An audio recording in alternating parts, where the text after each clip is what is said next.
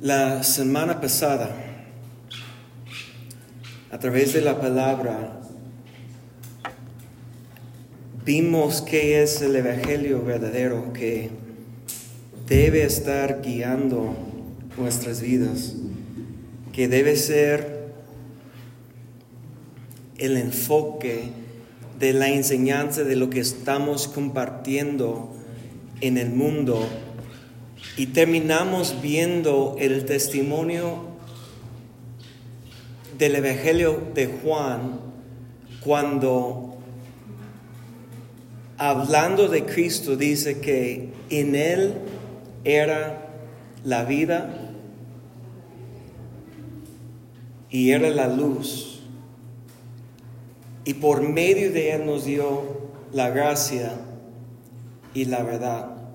Vimos esas cuatro cosas que encontramos en Cristo, tan importante que la vida, que es conocer al Padre, que es conocer a Cristo, que volver de, de vivir la intención original de Dios, una conexión, una reconciliación, una restauración que nos da vida viene cuando la luz se manifiesta en nuestra vida para exponer todo lo que tenemos que quitar, todo lo que tenemos que dejar, todo lo que tenemos que crucificar.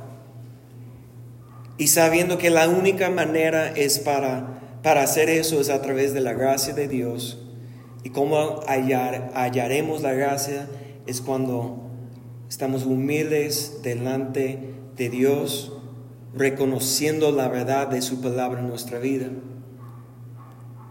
Y cuando yo, como después de compartir con ustedes, yo sigo meditando en, en la palabra y me llamó la atención mucho este capítulo 1 del Evangelio de Juan. Para, para mí cada evangelio es distinto cada evangelio, cuando, cuando hablo en esa manera, estoy hablando de los cuatro libros que, que se llaman en el Nuevo Testamento los evangelios. El evangelio de Mateo, de Marcos, de Lucas y de Juan.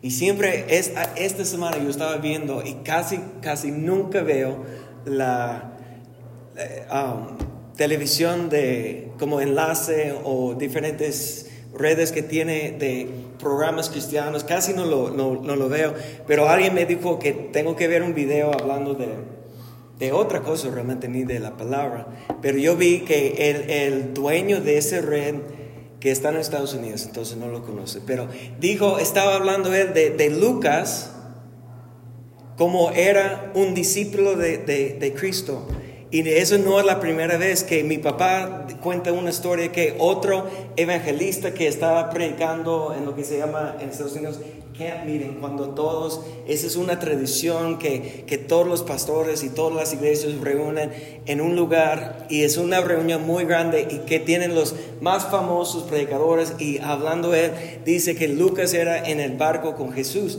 Lucas no era discípulo de Jesús. Lucas era como discípulo y compañero de quién? De Pablo. Una generación después. Y es, es increíble, pero ni modo.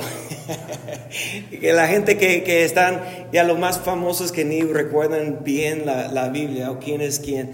Pero Lucas era um, un médico, un doctor alguien bien estudiado, bien como conoció cómo investigar. Y, y, si quieres, de mi punto de vista, si quieres ver este, el propósito de cada uno de los evangelios, Mateo, Marcos, Lucas y Juan, puedes ver el último capítulo, el último capítulo de cada evangelio. Y, vuelvo en un momento a Lucas, pero comenzamos en Mateo. En Mateo es cuando Jesús, después de la resurrección, en Mateo capítulo 28, el evangelio más largo de todos los cuatro, Él dice que ir y hacer qué? Discípulos. Y puedes ver que el libro o el Evangelio de Mateo está enfocado en la enseñanza para el discípulo. Porque, por ejemplo, tiene la versión más larga del Sermón del Monte, que es Mateo capítulo 5, 6 y 7. ¿Y quién enseñaba a Jesús? ¿A quién? A sus discípulos, no a las multitudes. Dice que se viendo la multitud, subió al monte y los discípulos apartaron de la multitud y fueron en pos de Cristo y él compartió con sus discípulos. Mateo tiene parábolas distintas cómo entrar en el reino de Dios. ¿Y quién va a entrar en el reino de Dios? ¿Las multitudes o quiénes? Los discípulos, los pocos. Entonces yo para mí el enfoque del Evangelio de Mateo, Mateo sí era uno de los discípulos, Leví, era este um, que estaba recibiendo los impuestos y era discípulo que pasó tres años juntamente con Cristo, escuchando las enseñanzas, Él estaba ahí, pero Él está enfocando su evangelio, que ese evangelio es la buena nueva de Jesucristo, pero enfocado a quién? Los discípulos. Marcos, el último capítulo, capítulo 16, es cuando Jesús dice, después de la resurrección, id y qué? Predicar el evangelio. Y si ves, Marcos tiene el evangelio más conciso, es el Evangelio más corto, solamente tiene 16 capítulos, es que no habla tanto de parábolas, porque recuerda que los discípulos dijeron, Jesús, ¿sabes que las multitudes no, entienden las parábolas? ¿Y que, cómo respondió Jesús en Mateo? Ese es un misterio para ustedes. Y los discípulos acercaron a Cristo para conocer la interpretación ustedes hablan español muy bien, de, las parábolas y la multitud nunca tenía revelación. Pero Marcos ni tampoco era discípulo de Cristo. Marcos era probablemente discípulo de Pedro y de Pablo. Juan Marcos. Bernabé y Pablo pelearon una vez, si vamos a llevar Juan Marcos otra vez, porque una vez Juan Marcos dejaron a ellos en su misión. Pero al final, en segundo de Timoteo, Timoteo, Pablo dice a Timoteo, trae Marcos contigo porque para mí es útil en el ministerio. Entonces, él no era discípulo de Cristo, pero él recibió a través de discipulado, a través de sus maestros, Pedro, quien era discípulo directo de Cristo, y de Pablo y su, su tío o primo, no recuerdo, Bernabé, que enseñaron a él el Evangelio. Él escribió el Evangelio que para mí tiene propósito de enseñar a los que no conocen a Cristo quién era Cristo. Entonces yo siempre, si estoy hablando con alguien que nunca ha leído la Biblia, que no conoce a Cristo, que no tiene un conocimiento de la palabra de Dios, y, porque todos hacen el error, comiencen en Génesis. Y Génesis está bien padre porque tiene muchas historias, que, mucha historia de la creación y de, del pueblo de Israel y todo eso. Pero cuando ya estás en medio de eh, eh, Éxodo, ya se pierde todo, porque comienza con la ley y no entienden cómo aplicar la ley a su vida. Peor error que alguien puede comenzar a leer la Biblia en Génesis. Sí, lo que dije la semana pasada, tenemos que basar toda nuestra doctrina y todo nuestro entendimiento a través de quién? A través de Cristo. Entonces tenemos que comenzar en los evangelios y para mí, el primero, si alguien no tiene conocimiento, comenzamos en Marcos. ¿Por qué? El más conciso, tiene todos los milagros de Cristo, enseñanzas importantes, pero no tiene tanto enfoque en discipulado, en cosas que son más difíciles para entender. Y luego tenemos Lucas. Lucas no era discípulo, Lucas era discípulo de Pablo, compañero de Pablo en sus viajes. Y Lucas, como médico, estaba siempre investigando. Y él fue haciendo entrevistas y preguntando gente quién eran testigos si ellos vieran un milagro o, o recibieran una, una sanidad a través de Cristo, cosas así, ¿cómo fue? Y él a través de la revelación que tenía el apóstol Pablo de Cristo, a través de los testimonios de los testigos, él hizo un evangelio, pero ¿qué dice él? ¿Cuáles son las palabras únicas de Cristo después de la resurrección en el último capítulo de Lucas? Es cuando Él dice que tiene que predicar el Evangelio, igual como Marcos dice, pero dice que predicando el arrepentimiento y el perdón del pecado. Y dice, pero antes, quédense hasta que están investidos con el poder desde lo alto. Y lo que Lucas muestra y lo que él revela en su evangelio es el poder de Dios, cómo manifestó. Es Lucas, es el único que dice que Jesús entró para declarar que el Espíritu Santo está sobre mí y me han ha ungido y la unción es el poder del Espíritu Santo que operó a través de Cristo para enseñar, para sanar, para librar y últimamente para salvar. Fue a través de la unción del Espíritu Santo. Y eso es lo que Lucas dice las palabras de Cristo, pero es el único que nos dice que antes de ir a ministrar, antes de cumplir el propósito del ministerio, del llamamiento del ministerio que tenemos que cumplir, tenemos que quedar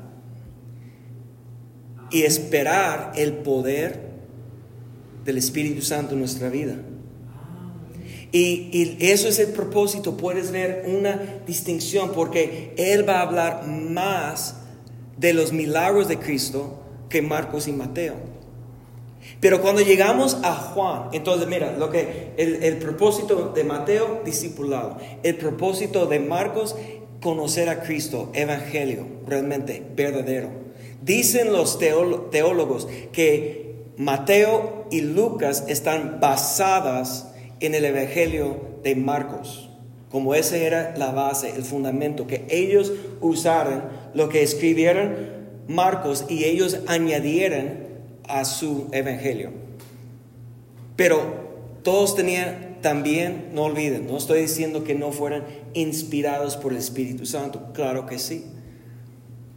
Pero esos tres más o menos son muy similares, pero Mateo enfoque más en discipulado, Marcos solamente en Cristo Lucas en el poder del Espíritu Santo operando a través de Cristo.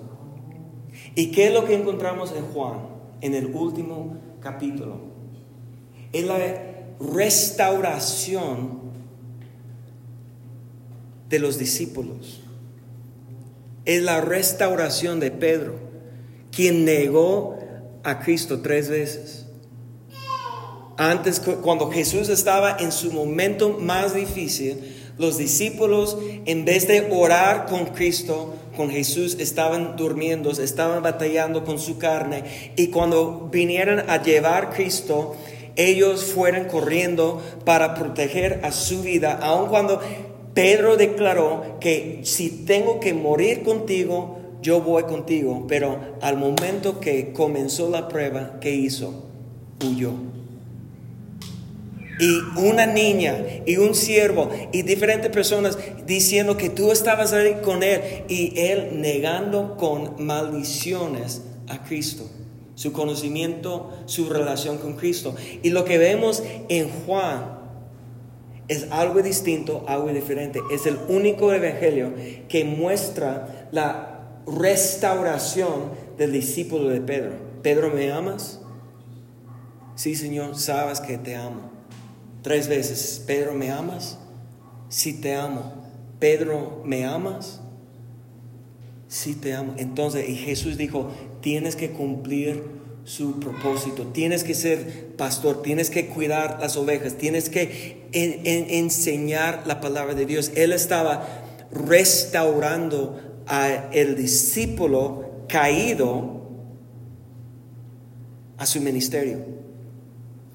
Y si ves, el Evangelio de Juan tiene una revelación distinta que habla de diferentes milagros, habla de diferentes enseñanzas que ninguno de los otros tres, Mateo, ni Marcos, ni Lucas, hablan.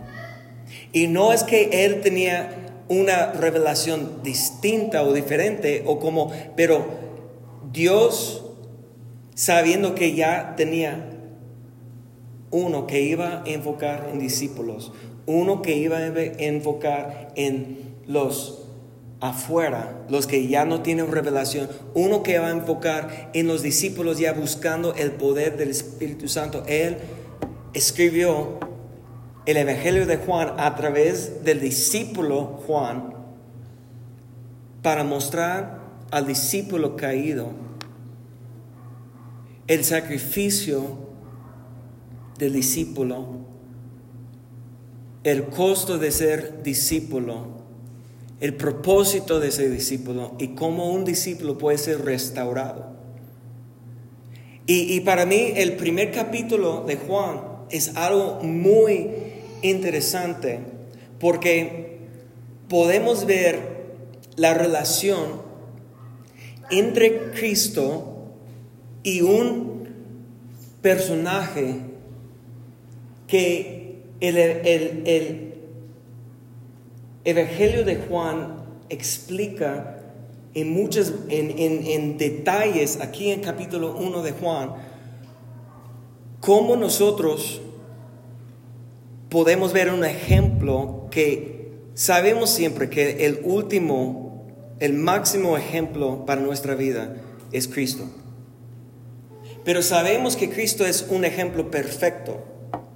Un, y, muchas veces tenemos la, mentalidad, pues era hijo de Dios, era perfecto Él, entonces nunca podemos alcanzar su ejemplo, pero eso sí es el propósito que tiene Dios, pero sabemos que es un proceso. Pero aquí en capítulo 1 habla de dos personas. Y quiero que vamos a, Juan, Evangelio de Juan capítulo 1. Y quiero que, que, enfocamos en ese capítulo el día de hoy. Juan capítulo 1, verso 1 que dice así. En el principio era el verbo. Y el verbo era con Dios y el verbo era Dios. ¿De quién habla? Verso 1 de nuestro Señor Jesucristo. Amén. Ahora, recuerda, ¿quién está escribiendo? ¿Quién está dando a nosotros esas palabras? Es el discípulo amado Juan. Es que recibió esa revelación inspirado por el Espíritu Santo escribiendo a nosotros diciendo que Cristo es el verbo y que era con Dios y era Dios. Verso 2, este era en el principio con Dios y todas las cosas por Él fueran hechas y sin Él nada de lo que, que ha sido hecho fue hecho. Entonces lo que Juan está estableciendo, el discípulo Juan, el apóstol Juan, está enseñando a nosotros quién es Cristo. Está recordándonos eso, pero va a revelar, verso 4, en él, en Cristo, estaba la vida. La vida era la luz de los hombres. La luz en las tinieblas resplandece y las tinieblas no prevalecieran contra ella. Entonces los primeros cinco versos tiene un montón de, revelación, de, doctrina, de enseñanza, cosas que necesitamos conocer de Cristo. Está hablando y enfocado en Cristo. Pero cuando vamos a versos 6, aquí es donde quiero ir. Versos 6 dice, hubo un hombre enviado de Dios, el cual se llamaba Juan. Ahora, cuando dice el autor Juan, que un hombre enviado por Dios que se, llama, se llamaba Juan, ¿de quién está hablando? No está hablando de sí mismo. ¿De quién está hablando? Está hablando de Juan el Bautista. Ahora, bautista no quiere decir que es de la denominación de los bautistas. E, eso no está hablando de eso. Él está hablando que el Juan que estaba bautizando antes de Cristo. Entonces, eso tenemos que distinguir entre los dos Juanes que están en ese capítulo. Juan está escribiendo discípulo apóstol. Está hablando, dando la historia de Juan que estaba antes de Cristo bautizando. Y mire lo que dice, este vino por testimonio, para que diese testimonio de la luz, a fin de que todos creyesen por él. Vamos a orar, Padre, en el nombre de Cristo Jesús, ayúdame, Señor, en este día, transmitir tu palabra a través de la unción de tu Espíritu Santo para ayudar a tus hijos a conocer tu plan y cómo quieres utilizar a nosotros. En el nombre de Cristo Jesús. Amén. Cuando estaba meditando y estudiando ese capítulo, me hizo muy interesante el hecho que, que de un verso a otro el apóstol Juan habla de Cristo y luego, luego habla de Juan. Sin cambiar el tema que está hablando de Cristo, está hablando de Juan. Y, va a enfocar mucho en Juan en capítulo 1. Y dice aquí, Juan vino por testimonio. Y lo que quiero que, que puedes ver, ese enlace en la palabra de Dios de Cristo y Juan, debe ser la misma enlace. Nosotros debemos tener esa misma enlace con Cristo. Que de, de, un momento puedes ver Cristo y enseguida ya luego, luego puedes ver a nosotros como como a través de nosotros puedes ver el testimonio de Cristo. Eso, es lo que puedes ver en, ese enlace, que, que están ligados, que ellos están conectados con el mismo propósito, aun cuando sabemos que a través de Lucas que, que Juan, que nació a Elizabeth y Zacarías, que tenía una relación con María, el madre de Jesús. ¿Sí o no? ¿Recuerden eso? Fueron como primos. Pero fue una relación distante. Dice la palabra que Juan estaba viviendo en el desierto. Ahora sabemos que Jesús salió al desierto cuando fue tentado, pero la Biblia dice que Jesús era carpintero, ¿sí o no? Igual como su padre terrenal o su padre padraste, el, hombre que le crió, Juan, ah, digo, perdón, José, tenía el mismo, la misma vocación, trabajo, era carpintero. Él estaba con su mamá viviendo. Probablemente José ya era muerto no sabemos, la Biblia no dice, pero nunca menciona a Jesús después de que Jesús tenía 12 años. Nunca menciona a José. Probablemente murió y Jesús siendo el mayor de sus hermanos, aun cuando muchos en otras iglesias dicen que Jesús era el único hijo de María y José, la Biblia habla de sus hermanos claramente habla de sus hermanos Jacobo o Santiago, que realmente su nombre era Jacobo, era medio hermano o hermano de Cristo a través de José y María. Y Jesús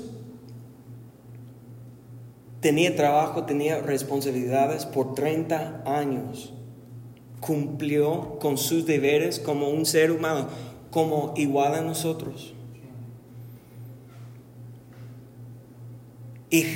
Y, Juan, como sus padres eran más grandes, recuerda, ese es el testimonio que tenemos en Lucas capítulo 1, o es Mateo capítulo 1, que habla de, de ese testimonio, que eran viejos, pensaron que nunca iban a tener hijos. Y fue un milagro y dieron a, Juan a ellos para ser profeta y profetizó el ángel a ellos de la misión que tenía Juan.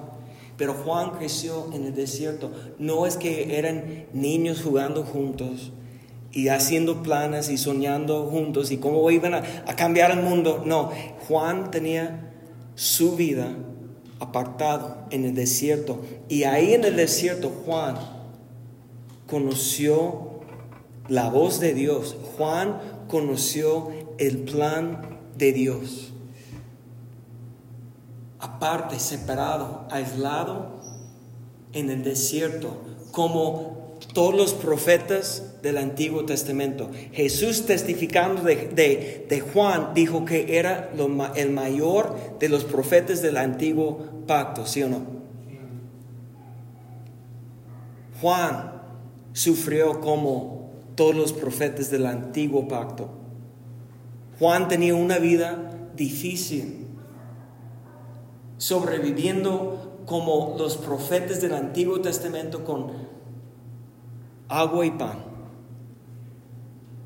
La palabra y la revelación que vino a su vida a través de Dios. Y Dios lo preparó desde, su, desde antes de su nacimiento para hacer una misión especial. Pero hermanos, yo quiero que ustedes puedan entender que a través del nuevo pacto, a través de la gracia, a través de la sangre de Cristo, a través de la misericordia de Dios, que nosotros podemos cumplir un propósito igual que cumplió Juan.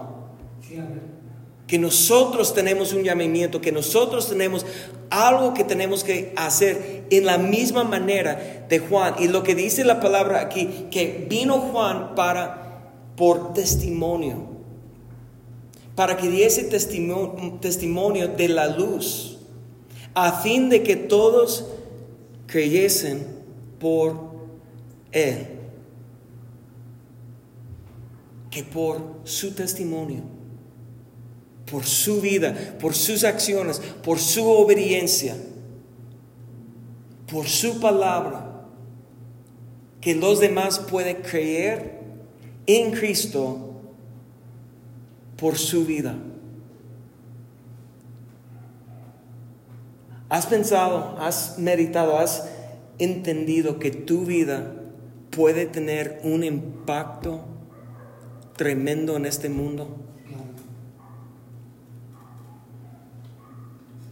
Que tu testimonio puede ayudar a alguien a creer en Cristo y tener la salvación Mira, su testimonio era tan increíble.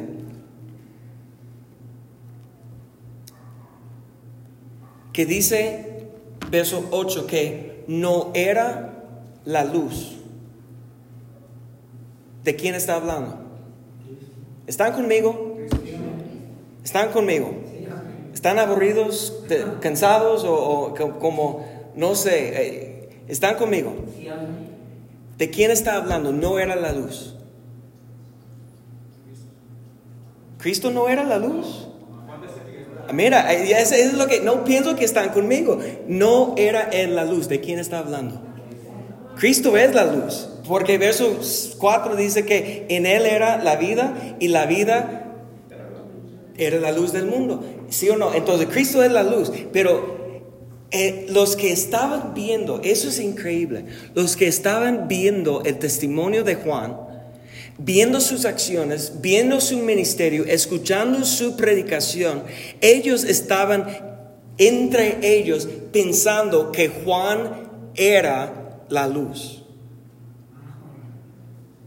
Que Juan era el Cristo que ellos estaban esperando. Imagínate eso. Qué testimonio. Que los apóstoles tienen que decir que Juan, quien tenía un testimonio tan grande delante de los hombres, que ellos está, tienen que declarar que Juan no era la luz. ¿Cuántos de nosotros alguien va a confundir con Cristo? No, que cada vez que escucho esa persona hablar, que yo siento algo, que cada vez que estoy con esa persona, que me, da una inspiración, que me da un, un, fuego, algo que recibo de parte de eso. Eso es lo que estaba pasando a través del testimonio de Juan, que la gente estaba diciendo, ¿puede ser él? El Cristo, puede ser Él el ungido, puede ser Él la luz que estamos esperando, puede ser Él el Salvador, puede ser. Es increíble que de un hombre igual a nosotros, como podemos decir, estamos equivocados cuando decimos eso, porque en Filipenses capítulo 2 dice que Jesús despojó de su divinidad. No pensando que su divinidad, siendo Dios, era algo para aferrarse. Que Él no estaba viviendo en la tierra como Dios. Él vivió 100% como ser humano, dependiendo en su Padre Celestial y el poder y la unción de su Espíritu Santo para hacer los milagros, para predicar, para conocer el plan de Dios. Él tenía que vivir, igual como nosotros, Cristo, estoy hablando de Cristo, pero siempre en nuestra mente vamos a decir que no, no podemos alcanzar el testimonio de Jesús. Ok, si quieres creer eso, está bien, pero puedes alcanzar el testimonio de Juan que no viviendo bajo la gracia o bajo del pacto de la gracia. ¿Alcanzó la gracia Juan? Yo creo que sí. Porque se humilló para hacer la voluntad de Dios. Pero tenía testimonio él tan grande delante de la gente que ellos tenían que decir que no es la luz. Él no. hasta no, no solamente la gente dice, mira, si vamos adelante, verso 9, aquella luz verdadera. Okay. Ahora está hablando de Cristo, la luz verdadera que alumbra a todo hombre. Venía a este mundo, en el mundo estaba, y el mundo por él fue hecho, pero el mundo no le conoció. Imagínate eso. Los, las personas viviendo en la generación de Jesús están diciendo, puede ser Juan la luz, puede ser Juan el Cristo, puede ser Juan por sus acciones, por su mensaje, por su testimonio, pero viendo Jesús está diciendo, no puede ser. No puede ser vino de Nazaret, es hijo de José, es carpintero, no puede ser. Imagínate eso, cómo el ser humano va a equivocar siempre, no tiene discernimiento, no puede discernir las cosas del Espíritu Santo. De Juan, viendo la grandeza de su testimonio, de su vida, de su obediencia, de su mensaje, de su voz, todo diciendo, Juan puede ser la luz, pero cuando vino Cristo, no puede ser. Ese es el problema con la humanidad.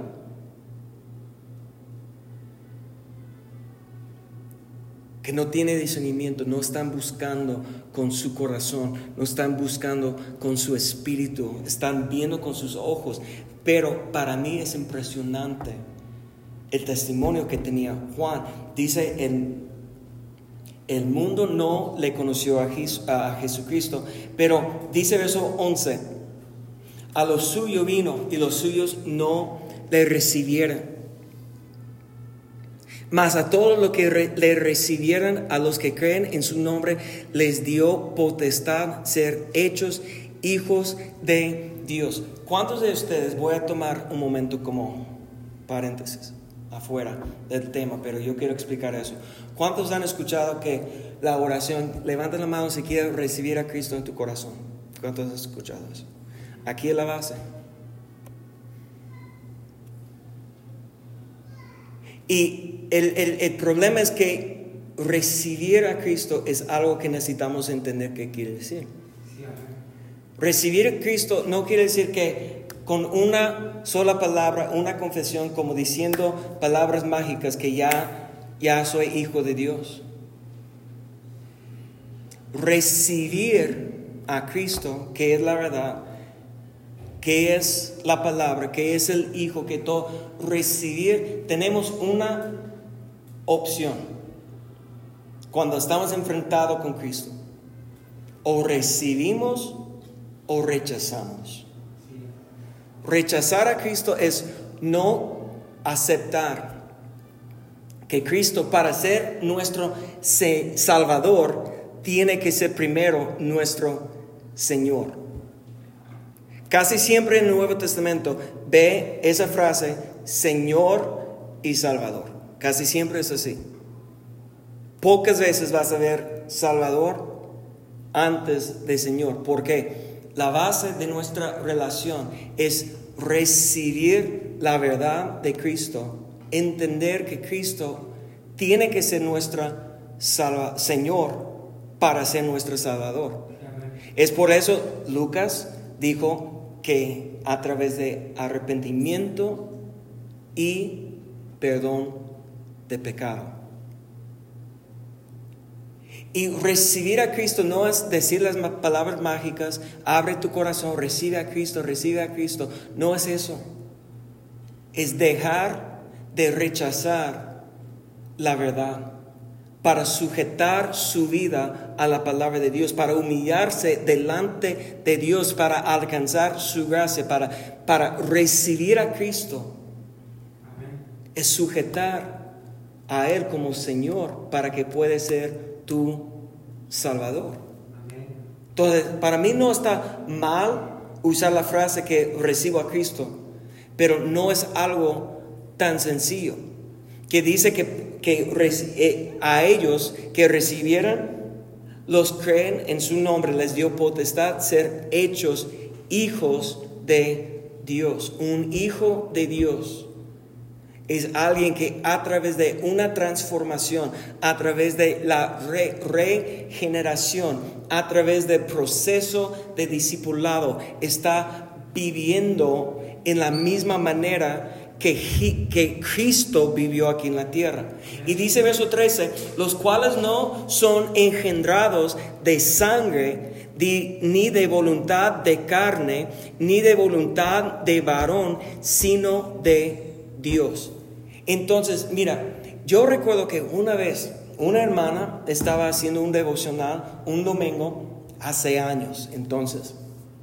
No voy a decir nombres de nadie, pero una hermana estaba haciendo devocional y por, por memoria, por su corazón, dijo eso, ese verso, que estamos aquí no por voluntad de nosotros, sino por la voluntad de Dios, que fuimos engendrados por Dios, exactamente lo que dice aquí. Y, alguien estaba visitando la congre en ese día. Y yo vi, y con mi discernimiento, mi esposa dice que no es discernimiento, que estoy juzgando, pero yo vi la reacción, porque yo estaba creo que tocando el piano, la guitarra, no sé. Yo vi la reacción de, del visitante que estaba ahí y él estaba ahí con parte de su familia y él estaba de fuera, su familia estaba de aquí, y sabes que nunca volvieron. Yo vi su reacción, porque él estaba pensando que nosotros estamos mal en nuestra doctrina, diciendo que, que, que cada persona que cree en Dios es porque Dios hizo la voluntad, la decisión, que somos predestinados para ser o cristianos, hijos de Dios, o ir al infierno.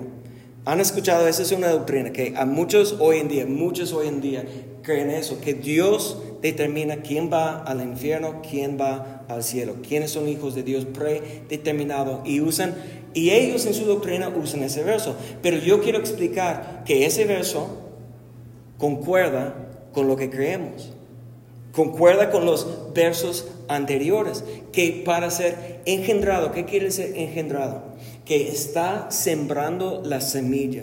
¿Cuál es el campo en donde Dios siembra la semilla? El campo es el corazón de los hombres. Ahora hay muchos hijos de Dios que Dios está sembrando que son abortados. Y, la parábola que está en Mateo capítulo 13 de los cuatro tipos de terreno muestra qué pasa. A veces la semilla no penetra porque el corazón es tan duro y viene el diablo, está arrebatando la semilla y no penetra, nunca hay fruto. Otro que cae entre las pedregales y qué pasa? Viene, sale el sol, tribulaciones y se muere. No hay fruto. Otro está, ¿cuál es el otro? Um, que viene en el, junto al camino, que pedregales y luego las, um, no, cizaña, que, que viene para, se está creciendo, pero está ahogado y nunca puede por los espinos, los afanes de este mundo y las riquezas, del engaño de las riquezas de este mundo. Pero solamente una de las semillas que cae en la buena tierra va a producir fruto. El fruto es el Hijo. El Hijo que refleja la imagen de Dios en su vida. No sé si están conmigo. Entonces lo que pasa es que la gente cerrados, que en vez de recibir la, la verdad, recibir a Cristo, están rechazando la verdad y nunca están sujetos porque no están preparando su corazón, no están limpiando el campo, no están preparando la tierra, no están quitando las pedregales, no están quitando los espinos. Ellos están rechazando, no están recibiendo la buena semilla en su campo y por eso nunca da fruto. No son hijos de Dios. Por la dureza de su corazón, porque no llega al más profundo de su corazón por las tribulaciones, por las pruebas, o porque no puede quitar los espinos del afán de esta vida y el engaño de las riquezas, y nunca produce la imagen de Cristo, el fruto. Eso es lo que está pasando. Y no es que Dios está fallando. Dios no falla. Dios a través de sus profetas, Dios a través de sus ministros está sembrando la semilla en su corazón, pero la gente no está recibiendo la semilla para que pueda dar fruto. Entonces, eso es, eso es lo que, cuando dice que es la voluntad no del varón, del hombre, sino voluntad de Dios. La voluntad de Dios es que nadie parece, sino que todos vuelvan a qué? Arrepentimiento. Esa es la voluntad de Dios, pero todos van al cielo, todos van al reino de Dios. No, ¿por qué? Porque Dios nos dio a nosotros la voluntad para recibir o para rechazar. Y el propósito de Juan, ahora vamos a volver al propósito de Juan, el Bautista. Dice verso 14, aquel verbo fue hecho carne, habitó entre nosotros y vimos su gloria y gloria como del unigénito del Padre, lleno de gracia y verdad. Y Juan dio testimonio de él. ¿Sabes qué? Me choca hoy en día que la mayoría de los predicadores hablan más de ellos mismos que a Cristo. Y no es que no, necesitamos buenos, buenos ejemplos, sí necesitamos buenos ejemplos. Pero cuando el enfoque es, cuando yo estoy, mira a mí, mira a mí, ¿sabes qué? El dicho dice tarde o temprano, ¿verdad? Pero más temprano que tarde te voy a fallar. Te voy a decepcionar. Si tus ojos están en mí, y si tu fe está en mí y que no puedo hacer nada, pues, y mira, cuando vine a México, tenía personas reclamándome diciendo, si te vayas, no voy a seguir, no puedo sin ti. Una que me dijo eso volvió a ser lesbiana. Otros dejaron muchas cosas y culpando a mí porque las, tenía que dejarlos. Ahora, eso quiere decir que ellos siempre estaban equivocados, ellos nunca tenían sus ojos puestos en Cristo, ellos nunca conocieron quién era la luz. quién es la luz de su vida, quién es la fuerza de su vida, quién es lo que, que tiene a ellos conectados con Dios. Si depende de mí, y, y es por eso que yo, mi intención es no hablar de mí,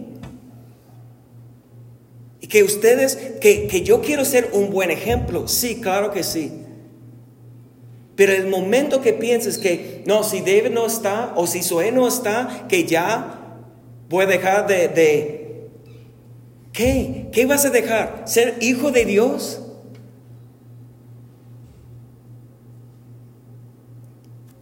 ¿Qué, qué es posible? ¿Que cuánto, ¿Cuántos pastores han fallado en pecado? Cayeron en pecado. Y, desaparece su iglesia. Porque la gente está viendo un hombre frágil, un hombre débil, un hombre de pecado, de que tiene una vida o una, un cuerpo de pecado, que si él no tiene cuidado todos los días para crucificar los deseos de su carne, que puede caer. Ningún hombre ha superado la tentación por, por siempre. O, o, o, Cristo no tenía tentaciones hasta el último día de su vida. ¿Eres mayor que Cristo? Cristo no cayó, Cristo no falló, Cristo fue obediente hasta la muerte, pero no cada hombre será fiel hasta la muerte. Pero si tú estás viendo al hombre y no a Cristo, te vas a decepcionar y te vas a caer fuerte cuando cae el hombre. Y muchos predicadores diciendo, mírame a mí, a mí, mira mi ejemplo. Si puedes vivir como yo, no. Si yo puedo vivir como Cristo. Y eso es lo que uh, Juan, aquí dice, Juan dio testimonio de quién? De Cristo. Juan dio testimonio de Cristo, clamando diciendo, este es de quien yo decía, Él que viene después de mí, es antes de mí, porque era primero que yo. Ahora, el concepto de la preexistencia de Cristo, ¿quién está enseñando ese concepto? Juan. Juan que estaba en el, eh, en el eh, desierto, perdón, en el desierto esperando su momento para, para ser enviado. Juan que estaba ahí esperando las los órdenes de Dios para ir y para comenzar a declarar y bautizar. Está declarando que Cristo era antes que él. Eso habla de la preexistencia, que Cristo era antes de todo. Como Juan dijo, en el primer verso, el apóstol Juan, que era en el principio con Dios y era Dios. Y dice aquí, verso 16, porque de su plenitud tomamos, tomamos todos y gracia sobre gracia, pues la ley por medio de Moisés fue dada, pero la gracia de y la verdad vinieran por medio de Jesucristo. Ahora está explicando que dice, antes de mí, Cristo era. Pero ahora está diciendo, antes de Moisés. Entonces, no está solamente explicando la preexistencia, que Cristo siempre ha existido, que Cristo no fue creado, que Cristo no es un ser creado. Muchas uh, falsas iglesias dicen que Cristo es un ser creado como realmente es el ángel Miguel o diferentes enseñanzas que tienen que es un ángel que fue obediente y fue hecho Dios y cosas así. Pero Juan está declarando la preexistencia de Cristo que es igual a Dios. Y también lo que está explicando lo que se llama la preeminencia. ¿Cuántos han escuchado esa palabra? Preeminencia. Quiere decir que es superior, es más grande, es mayor, es más que todos. Y si, si quieren entender eso, en Hebreos capítulo 1 y 2, Cuando los, la iglesia de los hebreos comienzan a ser tentados y probados y afligidos en su vida cristiana, están pensando a dejar a Cristo. Pero el autor de Hebreos está escribiendo, está diciendo primeramente que Cristo es mayor que los ángeles. Cristo es mayor que Moisés. Está expresando la preeminencia que es superior a todo Cristo. Y eso es lo que Juan está dando testimonio de Jesús. Y el problema cuando estamos dando testimonio de nosotros, ¿quién parece más grande? Estamos exaltando a nosotros mismos. Estamos elevando a nosotros mismos en los ojos, delante de los ojos de los hombres. Y, mientras más que estamos elevados, lo más fuerte que podemos caer. ¿Sí o no? Pero no puedes exaltar a Cristo más que fue exaltado por el Padre. No puedes dar más gloria a Cristo que Cristo merece, porque merece a Él toda la gloria y todo el honor. Amén. ¿Cuántos pueden decir amén? Eso es lo que Juan, su testimonio y su vida está exaltando a Cristo, explicando la preexistencia que es antes de nosotros y su preeminencia que es superior, es mayor, es más grande y es digno de la gloria. Dice, vamos adelante, verso 18, a Dios nadie le vio jamás el unigénito hijo y que está en el seno del Padre, Él le ha dado a conocer. Este es el testimonio de Juan. Otra vez, todavía está hablando de Juan el Bautista. Este es el testimonio de Juan cuando los judíos enviaron a Jerusalén sacerdotes y levitas para que le preguntasen, ¿tú quién eres? Confesó y no negó, sino confesó, yo no soy el Cristo. ¿Recuerdan cuando Cristo está en Mateo, hablando solamente a sus discípulos, en Mateo capítulo 24, hablando de los finales de los tiempos. Dice que en aquellos días muchos dirán, yo soy, ¿qué? Yo soy Cristo. Si Cristo estaba profetizando de nuestros días, que muchos declarando, yo soy Cristo, ¿qué quiere decir Cristo? Ungido. Y está equivocado la traducción que dice no soy o yo soy el Cristo. Eh, la palabra artículo, él no está en el original. Dice yo soy Cristo, que quiere decir yo soy ungido. ¿Y cuántos pecadores dando testimonio de ellos mismos hoy en día están declarando a todo el mundo yo soy ungido para las finanzas, ungido para libertad o, liberación o, diferentes unciones que, ellos dicen que son el apóstol de esto eh, y profeta de esto y, cosas así, dando testimonio de la unción de ellos. ¿Qué están diciendo? Diciendo, yo soy Cristo. No el Cristo, no el único, sino están declarando la unción que ellos tienen en vez de dar testimonio de Cristo. Yo, yo he visto ministros que van, han escuchado a Benny Yo, no, yo conozco a alguien que, que fue como un tour, buscando y, esperando, intentando que él toca su vida y él, la unción como el manto de el, Elías cayó en no manches, y, es un hombre.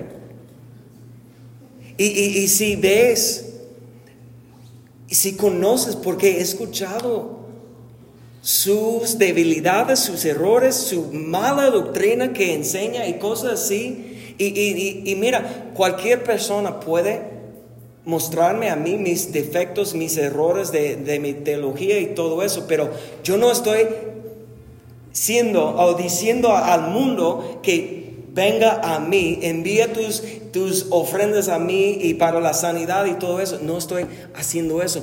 El hombre quiere dar testimonio de sí mismo.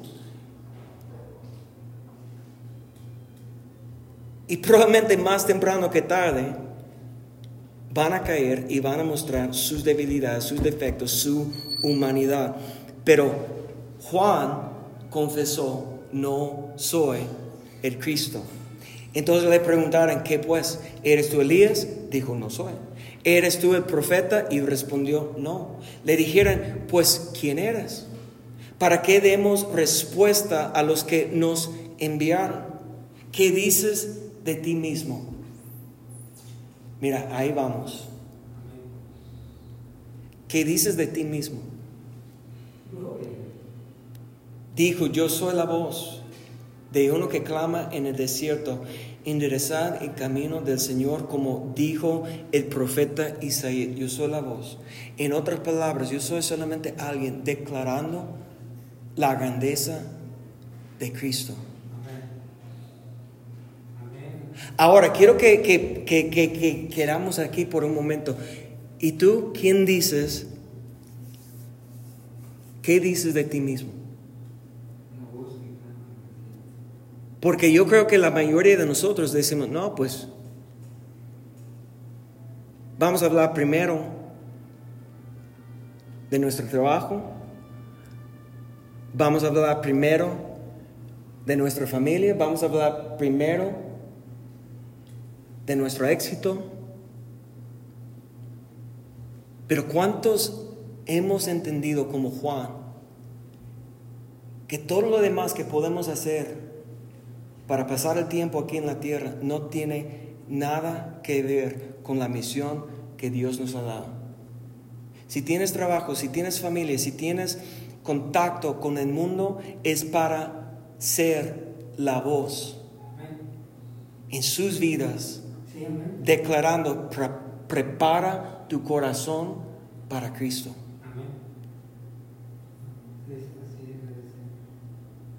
¿Están conmigo? Él no dijo, yo soy profeta, no declaró ningún título, no estaba buscando el reconocimiento del hombre.